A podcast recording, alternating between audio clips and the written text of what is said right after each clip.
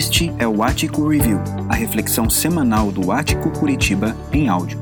Acesse atico.org.br para saber mais sobre nós e participar das programações completas.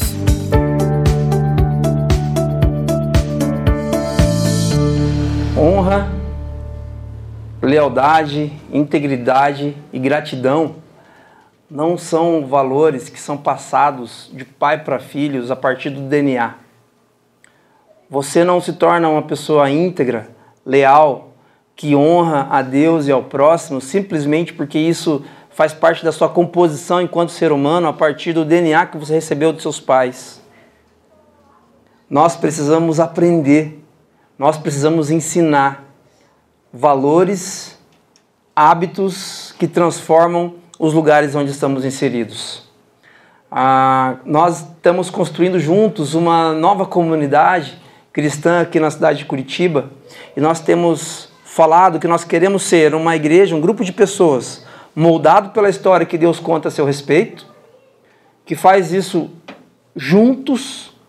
Nós estamos juntos e fazemos o que fazemos juntos para o bem de Curitiba, para o bem dos outros.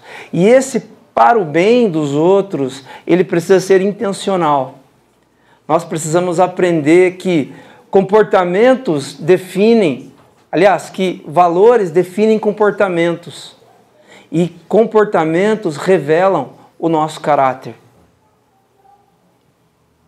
Valores definem o nosso comportamento.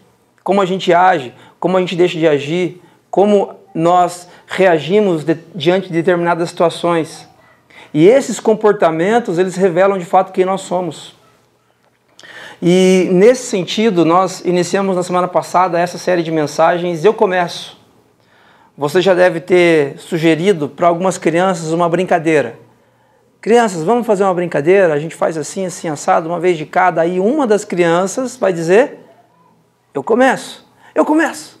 Deixa comigo, eu faço primeiro algumas atitudes que nós queremos, que nós buscamos e esperamos dos outros, do Estado, da igreja enquanto instituição, dos líderes A, B ou C. A sabedoria bíblica nos confronta e nos direciona para que essas atitudes comecem em nós, em você. Mas, Carlos, você nem sabe como eu cheguei aqui nessa manhã. Eu vivo uma vida complicada, meus dias não têm sido fáceis mas Deus está agindo na sua história. E você, do jeito que você está, pode dizer: Eu começo, a começar em mim. Eu quero ver essas coisas acontecendo. Por que, que isso é importante? A Bíblia fala para a gente a respeito de algo que a teologia chama de cocriacionismo. O cocriacionismo é a ideia de que Deus cria todas as coisas e o que ele faz, ele faz de forma perfeita, de forma excelente, mas ele convida a mim e a você, apesar das nossas limitações, a participar desse processo criativo também, de construção de uma família, de construção de uma sociedade, de um ambiente de trabalho saudável.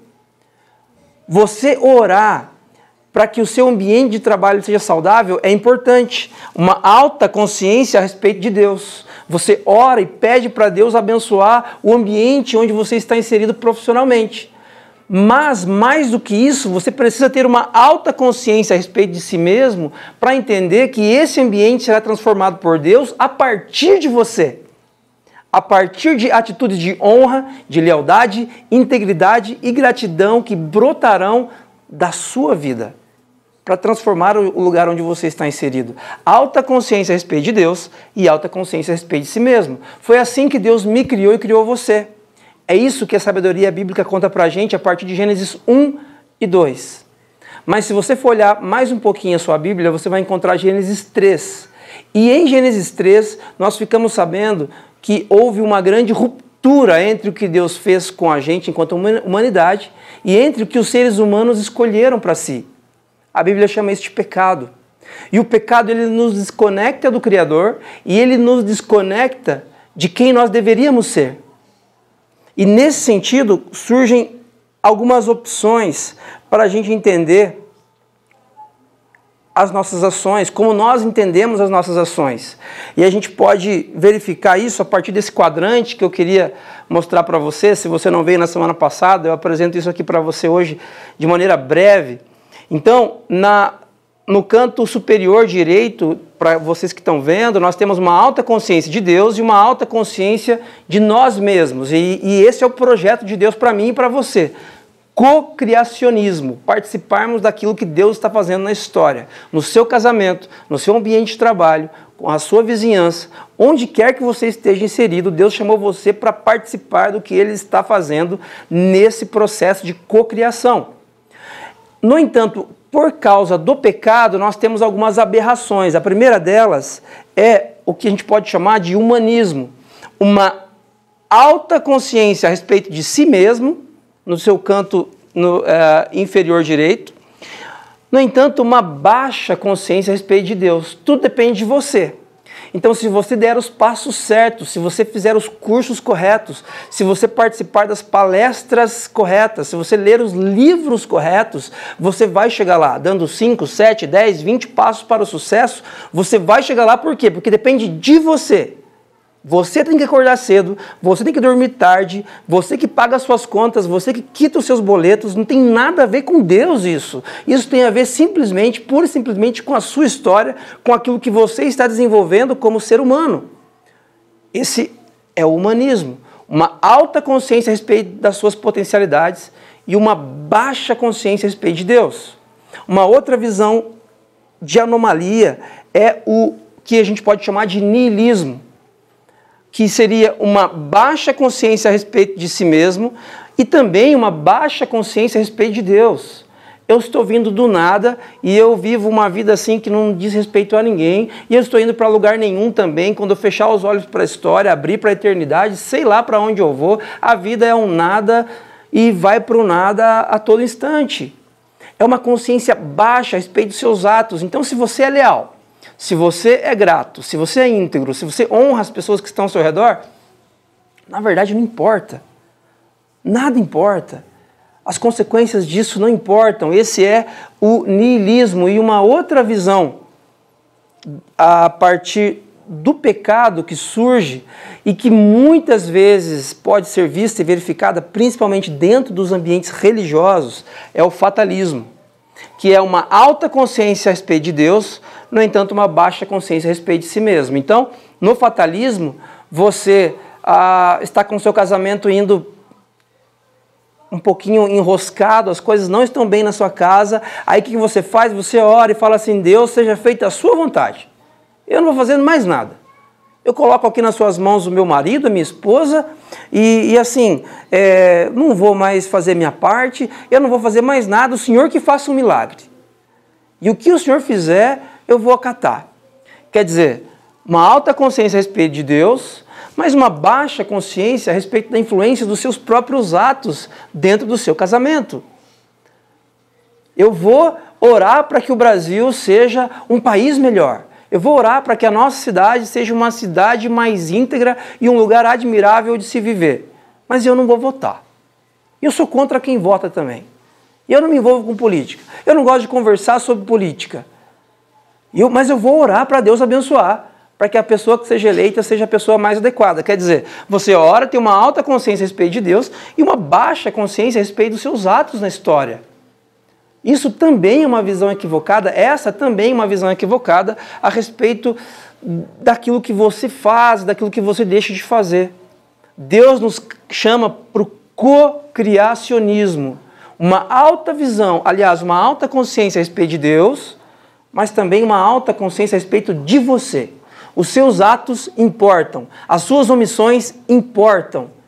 Deus convida você para participar do que ele está fazendo na história.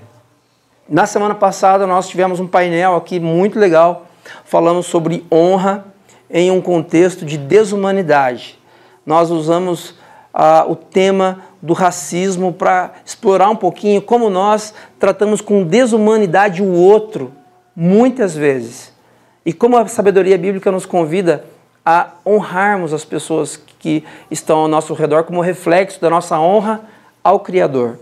Hoje, eu quero convidar você para que a gente converse um pouquinho a respeito desse tema, lealdade em tempos de corações oscilantes. Lealdade em tempos de corações oscilantes. Lembrando que lealdade não vem no nosso DNA, lealdade, honra, integridade, gratidão são coisas que nós aprendemos, que nós precisamos ensinar. Nesse sentido, eu quero, para a gente começar a nossa conversa, quero lembrar você de algo que você já deve ter visto, acompanhado nos últimos dias, a respeito do escândalo de manipulação de jogos e resultados no futebol. Todo mundo viu alguma coisa sobre isso? Acho que todo mundo aqui observou, né? Quem não acompanha futebol brasileiro, de repente esteja um pouquinho por fora, mas o que aconteceu? A operação Penalidade Máxima foi iniciada pelo Ministério Público do Estado de Goiás Trata-se de procedimento instaurado pelo Grupo de Atuação Especial de Combate ao Crime Organizado, GAECO, e pela Promotoria de Combate ao Crime Organizado, que busca investigar a manipulação de resultados nas competições esportivas perpetrada por uma organização criminosa especializada em corromper atletas profissionais de futebol para assegurar a ocorrência de determinados eventos nas partidas e com isso angariar elevados ganhos em apostas esportivas. Então o que acontecia? O zagueirão lá do seu time, que você acha que ele é um excelente zagueiro, do nada ele vira para o escanteio e pum, e dá um chute para trás ali na linha de fundo e, e cede o escanteio para o time adversário. Meu Deus, esse cara tá maluco, por que ele fez isso? Aí você vai ver, ele está envolvido lá num, num esquema de apostas e existe uma aposta que naquele jogo existiriam em desfavor daquele time 15 escanteios. Então ele faz sair 15 escanteios porque algumas pessoas vão ganhar dinheiro com isso. E esses apostadores e o pessoal que organiza isso dá dinheiro para esse jogador que facilita isso, com uma expulsão, com um cartão amarelo, com chutar a bola e, e, e alguns escanteios uh, a mais nesse jogo específico. Aí você se pergunta, poxa, mas não é o esporte uma área que, onde a lealdade deveria prevalecer? Onde bons valores de uma competição saudável, por que, que isso acontece? Por que, que isso acontece? Ah, um, um jogador específico investigado, Moraes, que jogou no time do Juventude em 2022, ele diz o seguinte, ó, presta atenção. No início eu não quis, fiquei com medo. Falei que poderia me prejudicar e tinha medo de alguém descobrir. Mais para frente, ele, o aliciador, falou comigo. Disse que ia pagar 30 mil, 5 mil antes do jogo. Fiquei com medo, mas estava precisando de grana e acabei topando fazer. Perceba, ele racionaliza a deslealdade dele, por quê? Porque ele está precisando de dinheiro. É assim que nós fazemos. O que eu, eu nem conheço esse Moraes, acho que ele não é tão conhecido, mas ah, o que ele faz é o que nós fazemos. Quando você está diante de um site e existem algumas ah, propostas ali para você e você tem condição de não acessar determinadas coisas, sites pornográficos, coisas indevidas para você que é casado, para você que é casada, mas aí você diz assim: ah, mas também minha esposa também não facilita, meu marido também não me ajuda, quer saber? A gente racionaliza. Ah, os impostos estão tão altos, Brasil, carga tributária pesadíssima. Eu preciso sonegar imposto. Ah, eu tenho medo, sabe? Eu tenho medo que me peguem, mas eu preciso sonegar, senão eu não dou conta. O que eu estou fazendo? Eu estou fazendo exatamente como Moraes fez. Eu estou racionalizando na direção da deslealdade. Agora, essa não é uma, uma característica simplesmente do Moraes ou minha e sua. A sabedoria bíblica conta para a gente a respeito de momentos onde pessoas que caminharam com Jesus foram desleais. Eu acho que o, o retrato mais fácil da gente trazer aqui para a gente começar a nossa conversa a partir da sabedoria bíblica está exposto em Mateus, capítulo 26, versos 31 em diante, quando conta para a gente um pouquinho da história de Jesus e Pedro. Olha o que acontece. Então Jesus lhe disse, lhes disse: Ainda esta noite todos vocês me abandonarão. Pois está escrito: ferirei o pastor e as ovelhas do rebanho serão dispersas. Mas depois de ressuscitar, irei adiante de vocês para Galiléia. Aí Pedrão respondeu: Ainda que todos te abandonem, eu nunca te abandonarei. Ainda que todos te abandonem, eu, Jesus, eu sou leal. Eu nunca te abandonarei. Respondeu Jesus: Asseguro-lhe que ainda esta noite, antes que o galo cante, três vezes você me negará. Mas Pedro declarou: Mesmo que seja preciso que eu morra contigo, nunca te negarei. E todos os outros discípulos disseram o mesmo. Gente, esse não é o texto que eu quero refletir com mais vagar aqui com vocês nessa manhã, mas vocês conhecem o desfecho dessa história, sabem que Pedro de fato negou Jesus não uma nem duas, mas três vezes. E o que é interessante é que você duvida da boa vontade de Pedro quando ele está dizendo isso aqui? Eu não consigo enxergar uma pessoa maldosa. Eu não consigo enxergar má fé em Pedro. Ah, eu vou negar Jesus, eu vou falar que vou morrer por ele e depois eu nego. Não. Eu enxergo alguém que quer ser leal, que quer de fato ser obediente a Jesus, mas não consegue. Quando você ouve a história do Moraes ali falando a respeito do dinheiro, eu não tenho dúvida que de fato esse, esse jogador de repente preferia ter uma conduta diferente. A realidade dos jogadores de futebol no nosso país que ganham muito dinheiro não é tão grande. São pouquíssimos os jogadores que a gente vê na TV e ganham muito dinheiro. A maioria esmagadora dos jogadores, acredito que 95% ou até mais, ganham muito pouco. E às vezes nem ganham. Não, nem, nem conseguem receber adequadamente seus salários, previamente acordados. Agora, por que, que nós temos tanta dificuldade em sermos leais? Porque é difícil de perceber a deslealdade diante do espelho. Gente, presta atenção nessa frase. É difícil de perceber a deslealdade diante do espelho. Você, talvez se a gente tiver uma conversa séria, você consiga admitir que você é uma pessoa é, que protela as coisas demais. Talvez com alguns cafés e, e conversa, vai e vem, você admita que você tem facilidade em mentir um pouquinho, em aumentar um pouquinho suas histórias. Talvez você admita que você tem dificuldade com o dinheiro, você gasta demais. Você admita que come demais, que excede naquilo que diz respeito à alimentação. Mas provavelmente você nunca admita que, seja, que é uma pessoa desleal porque a deslealdade não é fácil de ser percebida diante do espelho.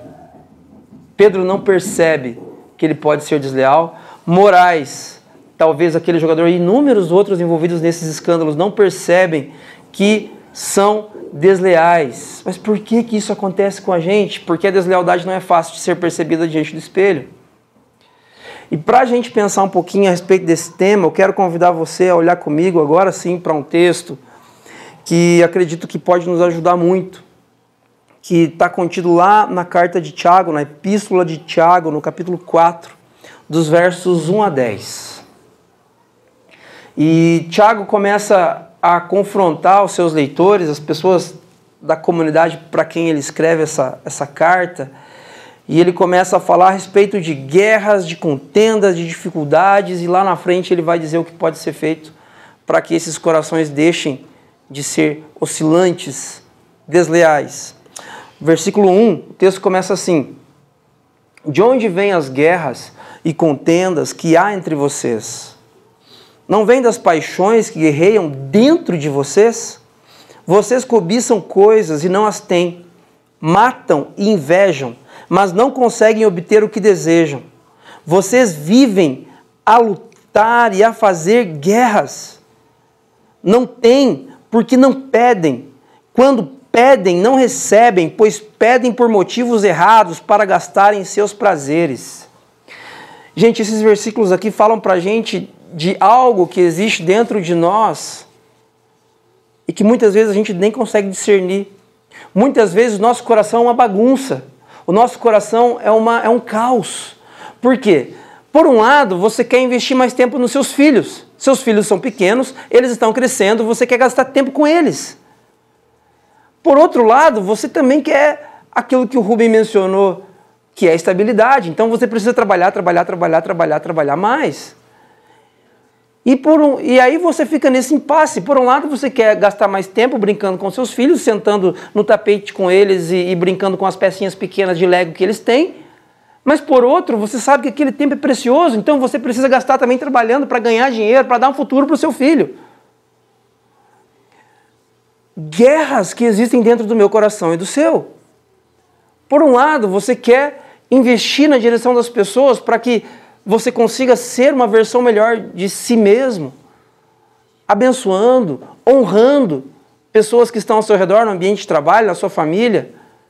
Por outro lado, você não quer levar desaforo para casa. Você precisa também fazer a sua parte e não gosta que pisem no seu calo. Existem guerras dentro de nós que nos conduzem de um lado para outro.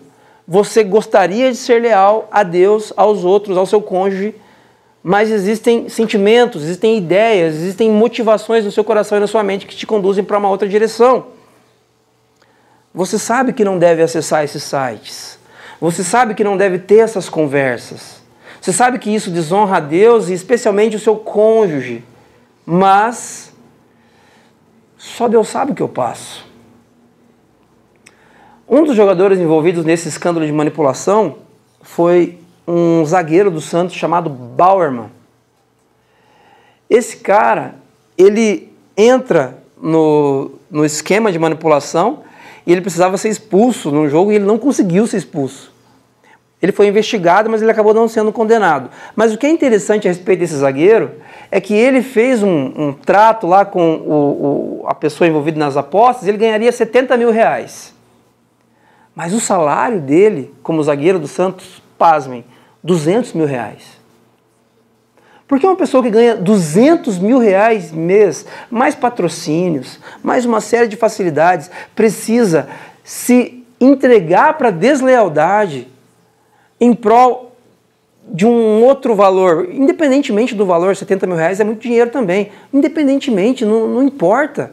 Por que, que ele faz isso? Porque dentro do coração do Barman existe uma guerra. Existe uma guerra entre ser leal e ser desleal. E ele sempre perde essa guerra. Ele sempre perde essa guerra. Você tem uma, uma fraqueza, você tem uma área na sua vida com a qual você luta, talvez há muito tempo. Todos nós temos. E nós sempre perdemos essa guerra, nós somos desleais. Por quê? Porque o pecado nos afetou completamente. Nós somos pecadores. Apesar de termos sido sido criados à imagem e semelhança de Deus, o pecado ele nos afeta, ele nos torna desleais em todas as áreas da nossa vida. Essa é uma característica do Moraes, jogador de juventude, do Barman, zagueiro do Santos, ex-zagueiro do Santos. Essa é uma característica de Pedro, negou Jesus três vezes, essa é uma característica minha.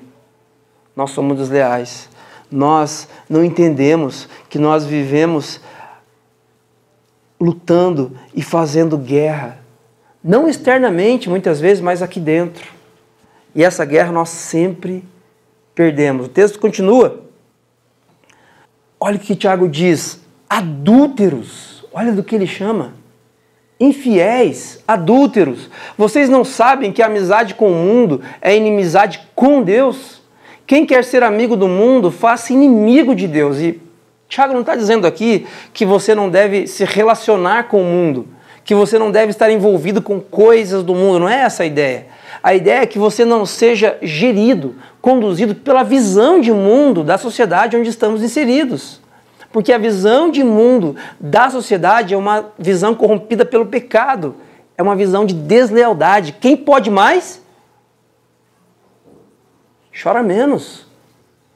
Não interessa se eu estou sendo desleal, Carlos. Eu estou pensando no leite das minhas crianças. Se tem uma mãe que vai chorar, que seja sua, que não seja minha. Em tempos de, de deslealdade, quem pode mais chora menos. É essa ideia que rege, é essa visão que norteia a nossa sociedade. Inclusive as nossas igrejas. Não poucas vezes. Ou vocês acham que é sem razão que a Escritura diz que o Espírito que ele fez habitar em nós tem fortes ciúmes, mas ele nos concede graça maior. Por isso diz a Escritura: Deus se opõe aos orgulhosos, mas concede graça aos humildes. Deus concede graça aos humildes. É interessante, gente, que Deus não nos chama para perfeição. Deus não chama você para ser perfeito, Deus conhece as suas imperfeições. O salmista diz que Deus conhece a nossa estrutura e sabe que nós somos pó. Então você não surpreende a Deus com a sua deslealdade. Mas um passo importante que nós podemos dar hoje, nesta manhã, é pedirmos para Deus que sejamos dos humildes e não dos orgulhosos. Quem é o orgulhoso? O orgulhoso é aquele que, diante de uma repreensão, Carlos, você está sendo desleal e eu digo assim: não, não estou sendo. Carlos, desculpa, você está sendo desleal. Eu vi como você tratou sua esposa, eu vi como você trata seus filhos, você está sendo desleal. Eu sei o que eu faço da minha vida, quem cuida da minha esposa, dos meus filhos sou eu. Não se meta na minha história, eu não sou desleal. Você não tem o direito de falar assim comigo. Quando nós reagimos assim diante de uma repreensão, nós estamos no time dos orgulhosos e não no time dos humildes. E a sabedoria bíblica diz, Tiago nos lembra, de que Deus ele se opõe. Uma outra versão diz, ele resiste ao orgulhoso. Mas ele dá graça aos humildes, aos imperfeitos que reconhecem que são desleais, que são pecadores, que são falhos. Se nessa manhã você percebe, você conclui que vem conduzindo uma história, desenvolvendo uma história, muito mais a partir da deslealdade do que da, da lealdade, a boa notícia é que se você humildemente reconhecer isso, Deus dá graça aos humildes. Deus dá graça aos humildes. E aí, essa aqui é a nossa condição, esse é o nosso cenário onde nós vivemos, e a partir do verso 7, Tiago começa a contar o que a gente precisa fazer então. E eu quero compartilhar com vocês aqui. Submetam-se a Deus. Resistam ao diabo e ele fugirá de vocês. Aproximem-se de Deus e ele se aproximará de vocês. Submetam-se a Deus. Submissão a Deus, ao senhorio de Cristo, para que sejamos parecidos com Jesus e não com a nossa sociedade. A nossa sociedade paga o mal com o mal. A nossa sociedade diz que se o seu cônjuge traiu você, ah, pague com a mesma moeda, não seja trouxa. Se alguém fez o mal para você, devolva com a mesma moeda. Mas Tiago está nos advertindo aqui: se você quer deixar de viver esse contexto de guerra, de deslealdade, de corações oscilantes, sabe o que você precisa fazer primeiro? Submeter-se a Deus. Deus, aqui está o controle da minha vida, eu abro mão deste controle, eu entrego esse controle nas suas mãos. Pecadores, limpem as mãos. A expressão que limpar as mãos tem a ver com um ritual de purificação, muito comum para os judeus na época. Então, o que Tiago está dizendo é: limpem as mãos, purifiquem-se, limpem as mãos. E vocês que têm a mente dividida, vocês que têm o coração oscilante entre cuidar dos filhos e trabalhar quatro horinhas a mais, entre ser fiel à esposa e acessar um site pornográfico, entre ser generoso com um vulnerável que você encontra na rua e poupar um pouquinho mais de dinheiro, você que tem a mente dividida nesse sentido, faz o seguinte: purifiquem o coração. Purifiquem o coração. Só que aqui é uma impossibilidade. Você não consegue limpar a sua mão. Você não consegue se autopurificar. Você não consegue, nem ao menos percebendo que tem a mente dividida, oscilante, purificar o coração. E aqui entra um processo de quebrantamento que eu quero convidar você a ter nesse momento. A gente não consegue. Eu, Carlos, gostaria de ser uma pessoa melhor. Eu gostaria de ser um pai mais admirável para os meus filhos. Eu gostaria de ser um marido mais admirável para minha esposa. Eu sei que eu não sou. Eu sei que eu tenho muito para melhorar e eu admito para vocês, eu não consigo. Aí Tiago me dá um caminho, ele diz: faz o seguinte então. Se você, assim como eu, admite que não consegue, então entristeçam-se, lamentem e chorem. Troquem o riso, a gracinha, a piada, a brincadeira por lamento, alegria, por tristeza. Humilhem-se diante do Senhor e somente Ele os exaltará. É interessante, gente, porque nós brasileiros somos tão brincalhões e piadistas muitas vezes que diante de um cenário de desgraça, de deslealdade, a gente só faz graça. Não é verdade? A gente brinca. Nós brincamos com todo tipo de desgraça, talvez até para superar, né? Muitas vezes, diante das injustiças, da desigualdade que o nosso país enfrenta, talvez a gente até optou por essas brincadeiras para meio que como um processo paliativo de, de resistência. Mas eu quero desafiar vocês aqui nessa manhã a darmos um passo à frente e dizer: eu começo. Eu começo. Eu quero começar esse processo aqui de entristecer-se, lamentar e chorar. Parar um pouquinho de brincar com essas coisas. Deslealdade não é engraçado. Para com Deus não é. Para com a sua comunidade cristã não é. Para com o seu cônjuge, para com os seus filhos, não é engraçado. Não é motivo de riso. É para nós chorarmos. É para nós lamentarmos e pedirmos misericórdia para Deus. Porque Ele nos chamou para a lealdade. Porque quando somos leais, estamos co-construindo um lugar melhor para os nossos filhos. É interessante que nós falamos assim: eu vou trabalhar mais porque eu quero garantir o futuro dos meus filhos. Mas não é assim que você garante o futuro dos seus filhos. Não é trabalhando mais e ganhando mais dinheiro. Você garante o futuro dos seus filhos co-construindo, participando do que Deus está fazendo na história e tornando os valores do reino de Deus, paz, justiça e alegria no Espírito Santo de Deus, mais densos e visíveis onde você está inserido. Onde você está inserida. Nós não conseguimos fazer isso aqui sozinho. E a boa notícia é Jesus. Somente Jesus pode lhe purificar e tornar leal o seu coração dividido e oscilante.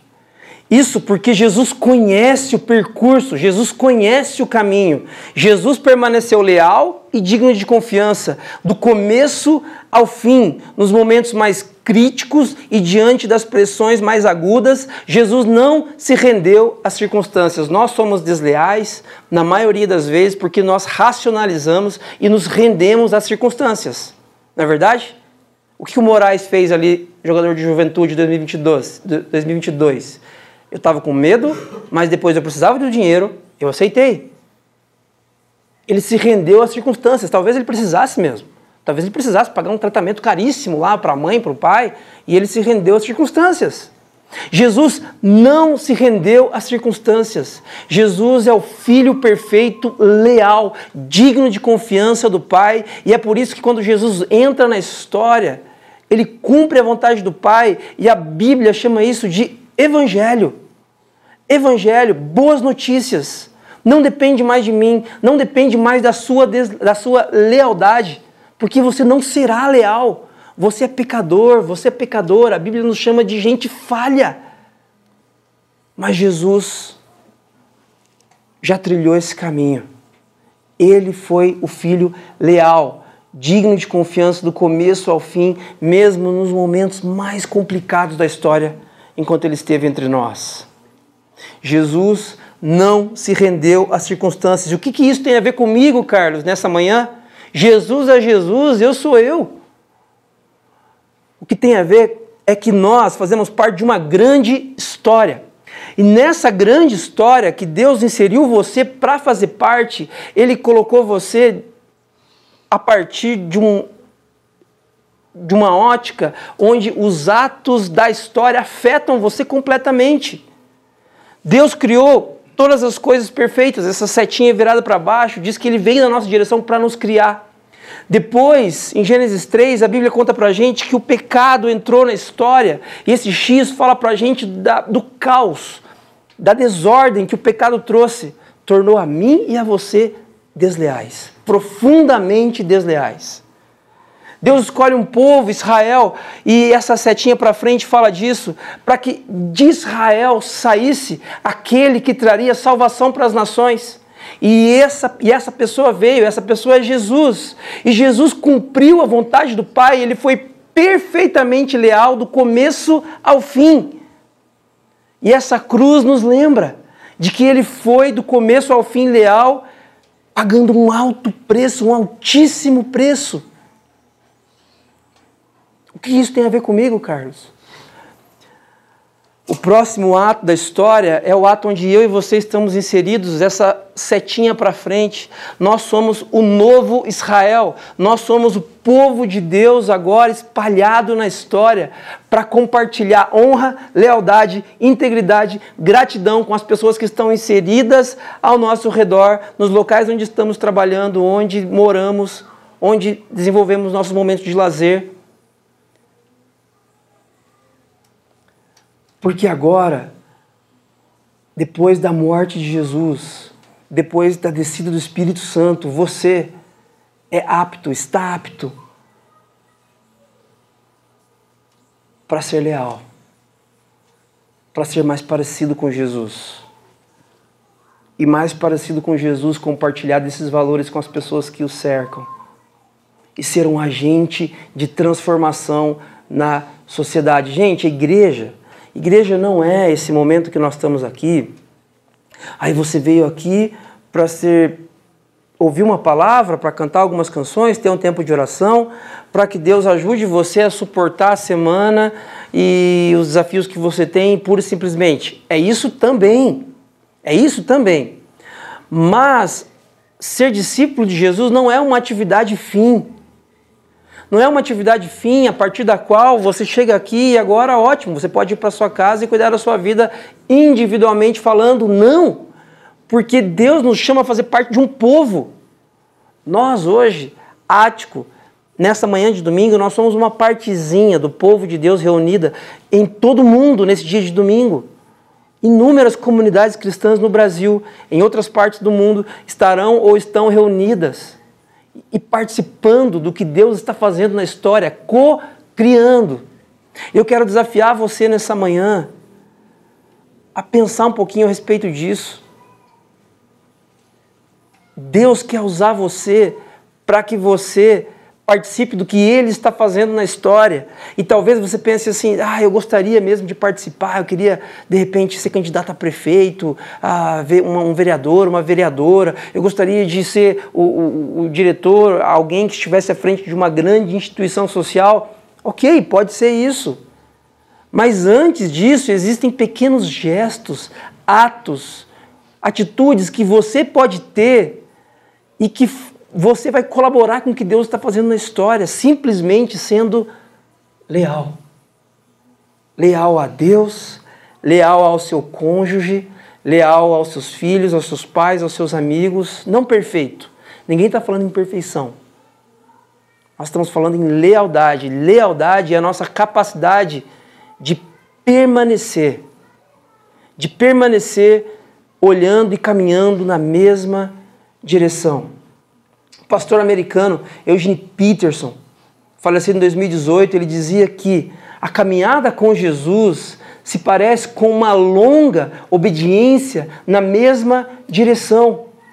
A lealdade não tem a ver com perfeição. A lealdade tem a ver com caminhar com Jesus, ao lado de Jesus e rumo a Jesus durante os dias e isso vai se prolongando no tempo e no espaço, é uma longa obediência na mesma direção. E quando isso acontece, gente, nossos casamentos são transformados.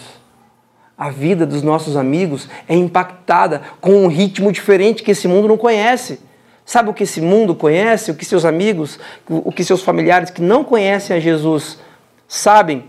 Eles sabem disso que a gente viu no escândalo de manipulação de resultados. É, é esse o ritmo de vida que eles estão acostumados. Quem pode mais, chora menos.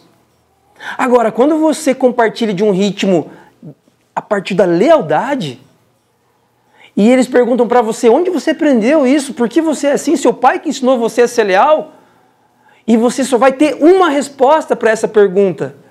Quem me faz ser mais leal um dia de cada vez é a boa notícia de que Jesus entrou na história para me dar vida e vida com significado. Vida com abundância. Não depende de nós. Eu não estou aqui para compartilhar um peso com você. Ah, o Carlos disse que eu tenho que ser leal, agora eu tenho que me virar. Não. Já falei sozinho, você não vai conseguir. Mas Jesus entrou na história para que você vivesse uma nova realidade a realidade da nova criação. O que a gente pode levar para casa para que possamos pensar, refletir à luz desse tema? Quero convidar você a pensar em três coisas. Depois eu gostaria de orar com você. Primeiro, peça para Deus lhe mostrar as áreas da sua vida nas quais você tem sido desleal e que precisam ser limpas por Jesus. Perceba, eu não estou perguntando se você é desleal. Você se considera uma pessoa desleal? Eu não faço essa pergunta porque você é. Nós somos desleais. Nós somos pecadores. Nós somos falhos, corruptos. É isso que a Bíblia diz a meu respeito e a seu respeito. Agora, peça para Deus nesse momento lhe mostrar as áreas da sua vida nas quais você tem sido desleal e que precisam ser limpas por Jesus. O que você faz quando você está sozinho com o seu notebook, ninguém está vendo e você tem acesso ao lugar que você quiser? Que sites você tem acessado? Que pessoas você tem seguido nas redes sociais? No Instagram da vida e em outras redes sociais? Como você tem gerido o seu tempo no que diz respeito aos seus filhos? Como você tem gerido o seu tempo, sua energia, seus recursos no que diz respeito à sua comunidade cristã? Peça para Deus lhe mostrar neste momento as áreas da sua vida nas quais você tem sido desleal e que precisam ser purificadas por Jesus. Ainda, comece por você. Tome atitudes práticas na direção da lealdade a Deus, à igreja, ao seu cônjuge, à sua família, aos seus colegas de trabalho e amigos. Gente, não espere pelo outro, essa é a ideia dessa série. Eu começo. Não, mas, mas Carlos, naquela discussão que eu tive com o meu colega de trabalho, com a minha esposa, com o meu esposo, quem errou mais foi ele, foi ela, não foi eu. É ele que tem que pedir desculpa. Eu não vou pedir desculpa. Pelo amor de Deus, é muita humilhação. Comece por você. Comece por você. Tome atitudes práticas na direção da lealdade. Da lealdade para com Deus, para com a sua comunidade cristã, para com seu cônjuge, para com seus filhos, para com seus colegas de trabalho e amigos. E por último, apesar da nossa deslealdade, Jesus sempre será leal e digno de confiança. Gente, guarde isso, preste atenção nisso. Você vai sair daqui e vai continuar sendo desleal, ok? Não se iluda que você vai conseguir transformar suas áreas de deslealdade do dia para a noite. Não. Mas mesmo diante da sua deslealdade, Jesus sempre será leal e digno de confiança ele é completamente digno de confiança. Ele provou isso. Isso não foi um discurso. Jesus não disse que é digno de confiança. Ele entregou a vida dele. Ele morreu na cruz. Ele foi impiedosamente crucificado e provou ser digno de confiança. E ele ressuscitou três dias depois. O que nos, o que nos serve como a chancela de que o reino de Deus chegou de que a boa notícia é real, de que sim, podemos ser pessoas leais maridos mais responsáveis e íntegros, esposas mais responsáveis e mais íntegras, profissionais mais dedicados e mais transformadores dos ambientes onde estamos inseridos. Ele provou isso de todas as formas e diante das circunstâncias mais severas. Quero convidar você a fechar os seus olhos para a gente orar.